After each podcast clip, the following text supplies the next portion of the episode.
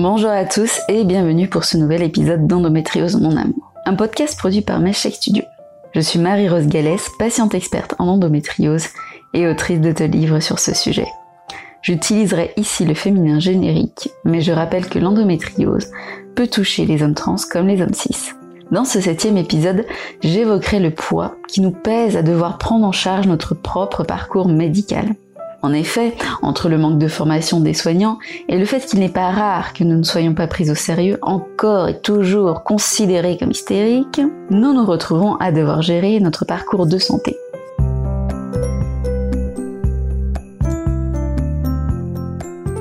Lors du dernier épisode, je vous parlais des douleurs neuropathiques, que peu de médecins savent prendre en charge.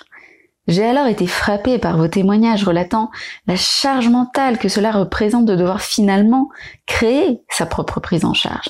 C'est pourquoi aujourd'hui, j'utilise ma voix pour vous donner la parole sur ce sujet. Même si nous notons des améliorations dans la prise en charge de l'endométriose, que la haute autorité de santé a édité des recommandations, il n'existe pas encore de parcours médical parfaitement balisé, comme cela peut exister dans d'autres maladies. Il nous revient donc de tracer les contours de ce parcours, souvent à l'aveugle au commencement. On devient très vite secrétaire médical à temps plein. Jessica m'explique. Il faut chercher de nouveaux praticiens, caler tous les rendez-vous dans mon emploi du temps, faire des recherches quand j'ai de nouveaux symptômes, préparer toutes les questions à poser au prochain rendez-vous, rechercher un nouveau praticien car le dernier m'a beaucoup déçu, ou chercher un autre traitement, etc., etc., etc. Cependant, avant même de savoir vers qui se diriger, Violette me fait remarquer qu'il faut chercher des informations sur l'endométriose. C'est vrai, comment savoir quel médecin consulter si on ne sait pas à quelle spécialité rattacher notre douleur? D'ailleurs, c'est souvent la remarque que vous me faites sur mon deuxième livre. Enfin, je sais vers qui me diriger. Katie me décrit cela comme s'il s'agissait d'une quête. Quête que j'intitulerai volontiers Indiana Jane et la prise en charge Molly. Il faut gérer la recherche du médecin ultime. Celui qui nous donnera un traitement efficace, celui qui aura reçu la bonne formation et ne tiendra pas compte des idées reçues qui rendent le parcours plus dur. Il faut également gérer les refus de certains médecins qui ne comprennent pas la maladie. Car oui, cette quête comprend de nombreux échecs. Entre les médecins non formés, ceux formés mais maltraitants, ceux respectueux mais non formés, à force, Elian vient avoir peur avant chaque rendez-vous de tomber une fois de plus sur un médecin incompétent. Vous connaissez euh, le dicton qui dit chat échaudé craint l'eau froide Eh bien, quand vous avez été maltraité par le personnel soignant, vous vous demandez ensuite à quelle sauce vous êtes mangé. Voilà comment la nuit précédant un rendez-vous médical, on en vient à penser en boucle. Est-ce qu'il s'y connaît en endométriose Ou est-ce que je vais encore avoir le droit au coup de la maladie à la mode? Si les médecins s'y connaissent si peu en endométriose, cela vient-il du fait que leur seul cours à ce sujet est dispensé par Christina Cordula, qui leur apprend comment accessoiriser la maladie à la mode? Est-ce qu'il va être délicat pendant l'examen parce que l'endométriose rend la zone douloureuse? Ou va-t-il me gronder en disant ah bah ma petite dame, si vous avez mal, c'est certainement parce que vous avez été violée. Hein. Ça peut pas venir moi qui fait mal. Hein. Parce que c'est plus facile de s'inventer des excuses que d'assumer ses responsabilités. N'est-ce pas mon petit bonhomme? Lorsque je vous demande comment s'organise votre parcours médical, 9 fois sur 10, vous m'avez répondu textuellement, c'est moi qui gère tout.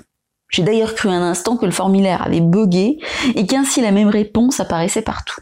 C'est moi qui gère tout. Monique Eco est la sociologue à l'origine du concept de charge mentale.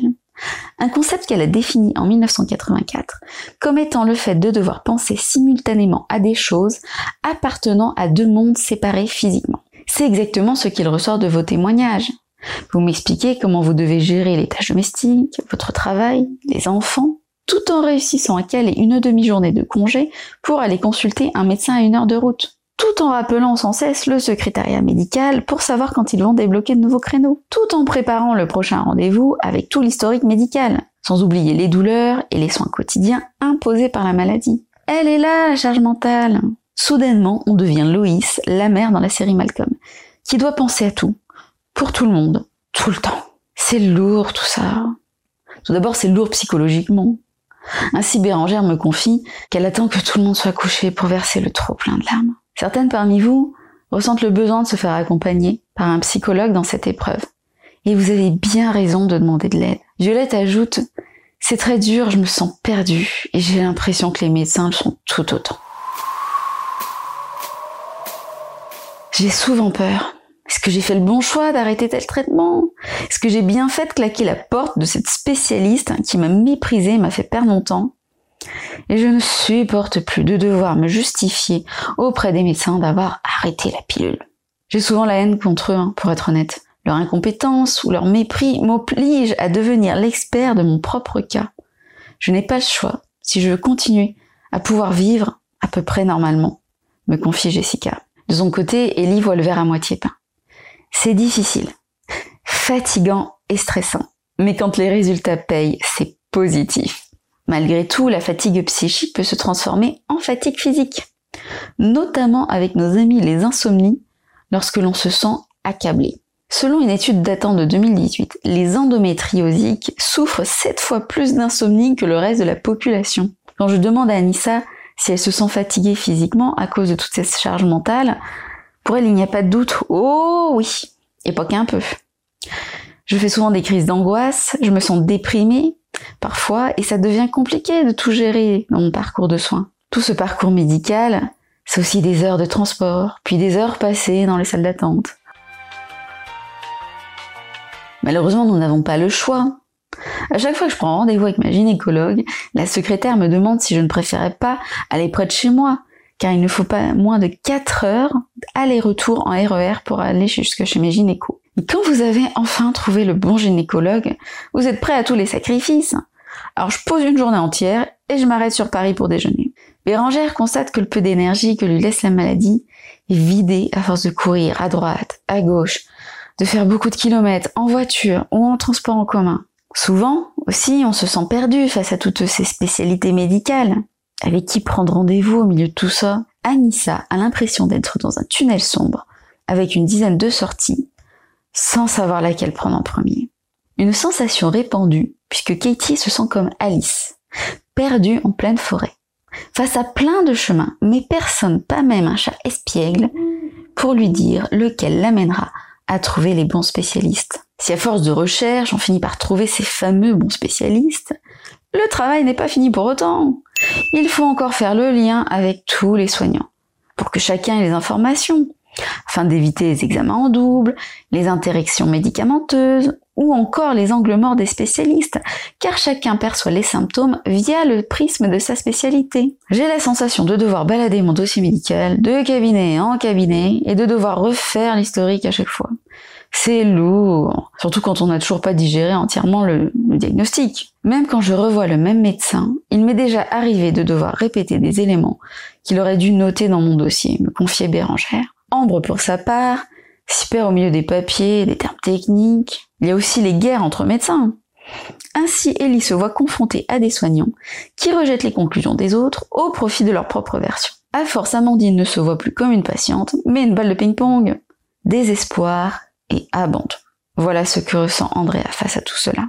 Alors que pourrions-nous mettre en place pour changer les choses? Selon Jessica, il faudrait avant tout de l'humain, du respect tout simplement, des médecins qui nous expliquent, qui vont au-devant de nos questions sans que l'on ait à leur tirer les verres du nez, qui répondent à nos questions sans qu'on reparte de là avec l'impression d'être des chochottes géniardes. Certains d'entre vous auraient tout simplement besoin d'une aide extérieure. Ambre aimerait qu'un soignant fasse le lien. En Grande-Bretagne, je vous en parlais dans mon livre Endométriose, ce que les autres pays ont à nous apprendre, il existe des infirmiers spécialisés en endométriose qui assurent le lien entre tous les praticiens et servent de repère aux patientes.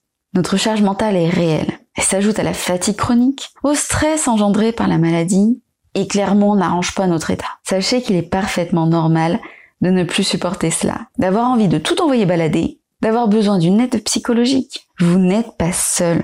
Vous avez le droit de faire des pauses, de prendre soin de vous avec un bon bain, du yoga, mais vous avez aussi le droit d'être à un stade où vous avez juste besoin de vider votre sac, de vous énerver une bonne fois pour toutes. Parfois, exprimer une colère saine, il n'y a que ça de vrai. Chute le ventre. Voilà, c'est fini pour aujourd'hui. Merci à Endometrios Girls pour sa participation.